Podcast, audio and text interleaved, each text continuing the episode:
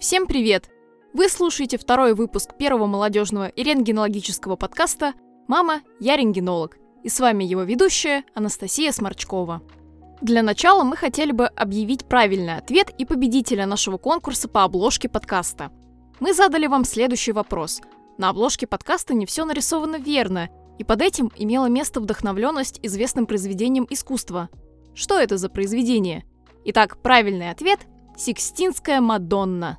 А тем счастливчиком, который первым озвучил заветную комбинацию слов, становится Анастасия Орлова из Томска. Поздравляем победительницу! Ее ожидает приз – методичка от Центра диагностики и телемедицинских технологий ПКТ коронарографии. Теперь, когда все торжественные объявления сделаны, мы можем переходить к делу. Сегодня вы услышите небольшой обзор на новый выпуск молодежного научного журнала Radiology Study. В данном номере представлены 7 работ, которые разбиты на 4 блока – научные статьи, клинические случаи, практическая часть и анатомия. Перед тем, как мы приступим к основной части выпуска, давайте познакомимся с самим журналом Radiology Study.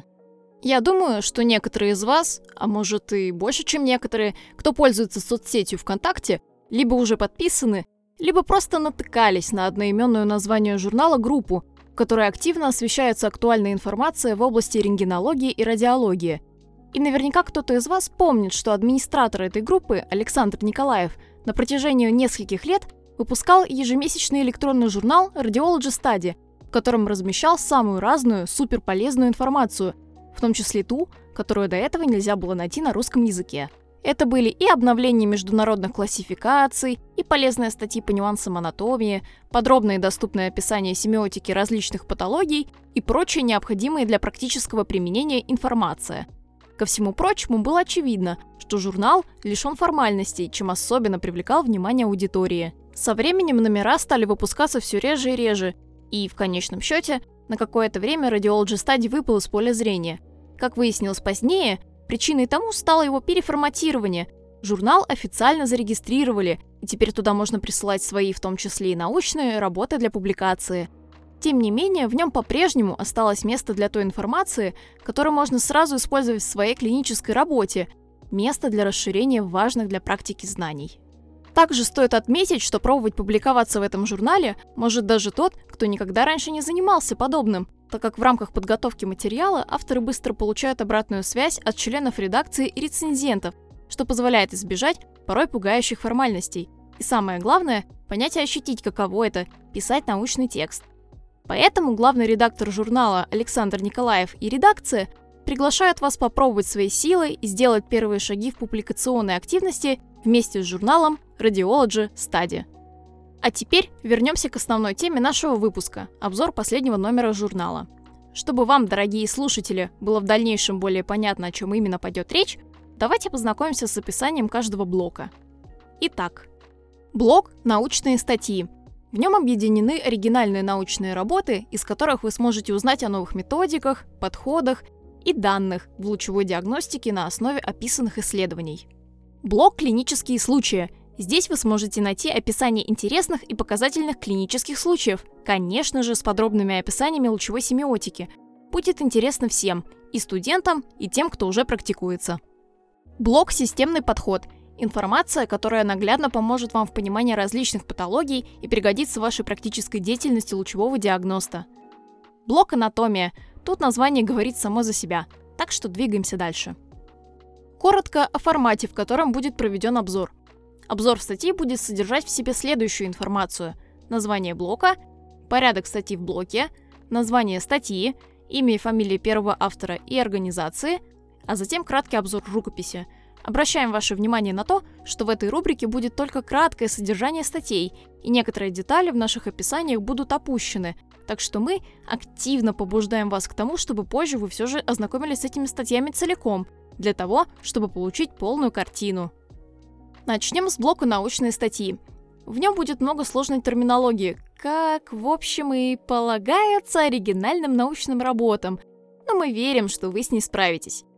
Первая работа блока называется «Методика оценки зависимости определения измеряемого коэффициента диффузии от температуры при диффузионно-взвешенной магнитно-резонансной томографии» Дмитрия Семенова и соавторов из ГБУС научно-практический клинический центр диагностики и телемедицинских технологий Департамента здравоохранения города Москвы.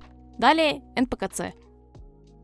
Целью данного исследования является разработка методики оценки зависимости от температуры измеряемого коэффициента диффузии ИКД, рассчитанного при выполнении диффузионно взвешенной МРТ. Для своего исследования авторы использовали физические модели затрудненной диффузии, которые представляли собой водные растворы полимера с различной концентрацией. Зависимость изменений ИКД от температуры фиксировалась при периодическом запуске последовательности ЭПИ во время охлаждения фантома от 38 до 22 градусов Цельсия. При апробации методики выяснилось, что в диапазоне температур, допустимых в кабинете МРТ по действующим нормативам, 20-23 градуса Цельсия, значения ИКД могут отличаться до 25%.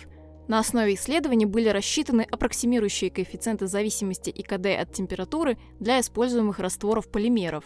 Таким образом, представленная экспериментальная методика позволяет повысить эффективность процедуры периодического контроля качества с применением фантома для диффузиона взвешенной МРТ путем введения поправочного коэффициента. Вторая работа этого блока называется «Поиск взаимосвязи кальцификации грудной аорты и остеопороза в московском скрининге рака легких» и написана она Ольгой Каркуновой и соавторами из НПКЦ при участии Philips в здравоохранении по России и Центральной Азии. Целью данного исследования было оценить взаимосвязь кальцификации грудной аорты и остеопороза у пациентов, участвовавших в скрининге рака легкого. Авторы просмотрели ультранизкодозный КТ 61 пациента в возрастной группе 57-87 лет. Количественная оценка кальцификации отделов аорты выполнялась полуавтоматически в программе Asirix по индексам Eggstone, Volume, MES. Количественная оценка минеральной костной плотности позвонков TH12L1 была выполнена при помощи асинхронной QCT денситометрии. В ходе исследования выяснилось, что корреляция между кальцификацией грудной аорты и остеопорозом отсутствует, тем не менее, авторы говорят, что необходимо продолжать поиск взаимосвязи путем измерения минеральной плотности кости в позвонках на уровне той части аорты, в которой производится количественная оценка кальцификации. Это является интересной задачей для дальнейших научных исследований. Тем не менее, при проведении скрининга все равно необходимо обращать внимание на кальцификацию аорты, так как данные изменения тесно связаны с высоким риском развития сердечно-сосудистых заболеваний, приводящих к летальному исходу. Также необходимо уделять внимание проблеме остеопороза, ведь основным его осложнением является возникновение низкоэнергетических переломов, что снижает качество жизни и требует больших затрат для пациентов и здравоохранения. Третья работа блока «Научные статьи» называется «Оценка эмфиземы в скрининге рака легкого» за авторством Марии Сучиловой и соавторов от организаций Ирман-По и НПКЦ – Целью этого исследования было сравнить, как выглядит эмфизема легких на низкодозном и обычном протоколе КТ, и решить, возможно ли у пациентов группы скрининга, помимо очагов легких, оценивать еще и эмфизематозные изменения. В исследование были включены пациенты в возрасте 50 лет и старше, имевшие индекс курящего человека более 30 пачка лет, и пациенты, бросившие курить менее 15 лет назад. Также критерием отбора было отсутствие рака легкого, бронхов и трахеи в анамнезе и отсутствие метастатического поражения легких.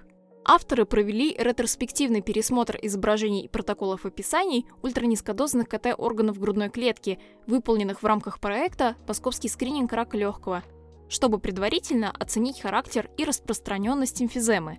Эти параметры оценивались в том числе и количественно при помощи программы Philips Intel Space Portal 11, как для ультранизкодозных, так и для стандартных КТ-изображений, полученных с интервала не более 10 дней.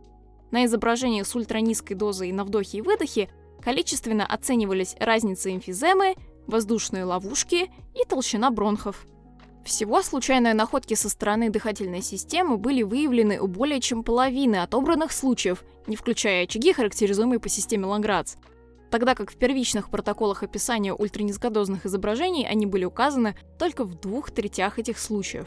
Наиболее частыми случайными находками, выявленными со стороны дыхательной системы при проведении ультранизкодозной КТ, оказались утолщение бронхиальной стенки, эмфиземы и бронхоэктазы.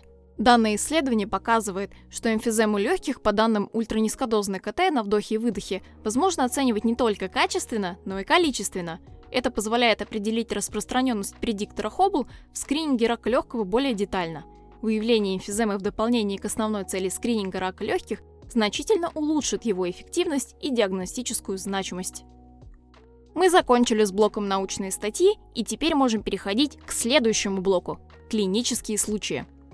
Этот номер имеет одну статью данного блока, название которой звучит как «Клинический случай. Апофизит седалищной кости», подготовленная Анастасией Сморчковой и соавторами от организаций 1 МГМУ имени Сеченова и НПКЦ. Целью данной работы было продемонстрировать клиническое наблюдение 12-летней гимнастки, у которой был диагностирован апофизит седалищной кости – как наверняка многие из вас знают, причиной этого заболевания чаще всего является травма, возникающая при повышенных физических нагрузках в период детского подросткового возраста, когда происходит неравномерное развитие отдельных систем, в частности костной и мышечной. В первой части работы вы сможете познакомиться с общими сведениями об апофизе, как анатомической структуре, об этапах его развития и связи с мышечной системой. Также узнаете клинические проявления апофизита и его отличия от апофизиолиза. Основная часть работы отведена оценке значения рентгеновской компьютерной и магнитно-резонансной томографии в диагностике этой патологии. Вы сможете расширить свои знания лучевой семиотикой апофизита, узнать, почему в таких случаях необходимо выполнять МРТ и почему МРТ определяет выбор лечебной тактики. В конце работы авторы делают особый акцент на важности мультимодального подхода в диагностике апофизита на ранних этапах его развития. А мы, в свою очередь, рекомендуем вам зафиксировать этот случай в своей памяти, особенно если вы редко описываете педиатрическую патологию. Следующей частью нашего обзора становится блок «Системный подход». Первая статья в этом блоке называется «Лучевая диагностика мастита» за авторством Марии Сучиловой и ее коллег, организации РМАНПО, НПКЦ и Европейский медицинский центр. В данной статье вы подробнее узнаете о мастите, довольно распространенном заболевании, особенно среди кормящих женщин. В статье представлены наиболее распространенные симптомы заболевания, его этиология и предрасполагающие факторы. Также вы сможете ознакомиться с классификацией маститов по клиническим формам и по локализации, узнать о том, какие могут быть осложнения и в каких случаях необходимо выполнять биопсию. И самое интересное объемное по количеству информации – это методы диагностики – вы сможете освежить в памяти УЗИ признаки мастита, а также узнать, почему при этом заболевании молодым женщинам в первую очередь следует проводить УЗИ молочных желез. Также авторами представлены данные, которые необходимо включить в протокол описания маммограмм, на основе которого вы сможете составить свой чекап описания маститов. В дополнение ко всему, вы сможете познакомиться с МР-картиной мастита – в статье кратко представлена классификация БИРАЦ и алгоритм ведения патологических изменений, обнаруженных при проведении МРТ молочных желез. Обратите внимание на последовательность назначения антибактериальной терапии и назначения МРТ, важный аспект, который необходимо учитывать при проведении дифференциальной диагностики между воспалительным раком молочной железы и маститом. Так что данная статья будет полезна как с точки зрения теории, так и с практической стороны. Вторая статья данного блока – системный подход кистозному паттерну в легких. Автор Александр Николаев и соавторы учреждения НПКЦ при участии Филипп здравоохранения по России и Центральной Азии. Уже многие годы сохраняется достаточно высокое внимание к кистозным заболеваниям легких. Это обусловлено тем, что такие виды поражений легких очень разнообразны. Далеко не всегда удается правильно поставить диагноз при первичном обследовании, том числе из-за того, что кистозные изменения легких встречаются не только как самостоятельные виды патологии, но и как часть системных заболеваний. В данной работе авторы представляют читателю современное представление о различных видах кистозных поражений легочной ткани, диагностика которых главным образом основана на лучевых методах исследования.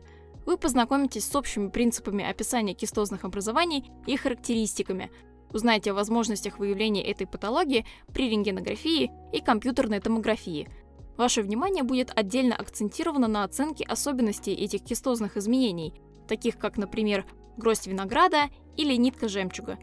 Также вы сможете узнать, почему термин «сотовое легкое» должен использоваться с осторожностью. Охват различных видов патологии, представленный в данной статье, вполне исчерпывающий, а изложение материала привлекательно своей строгой структурой и логикой.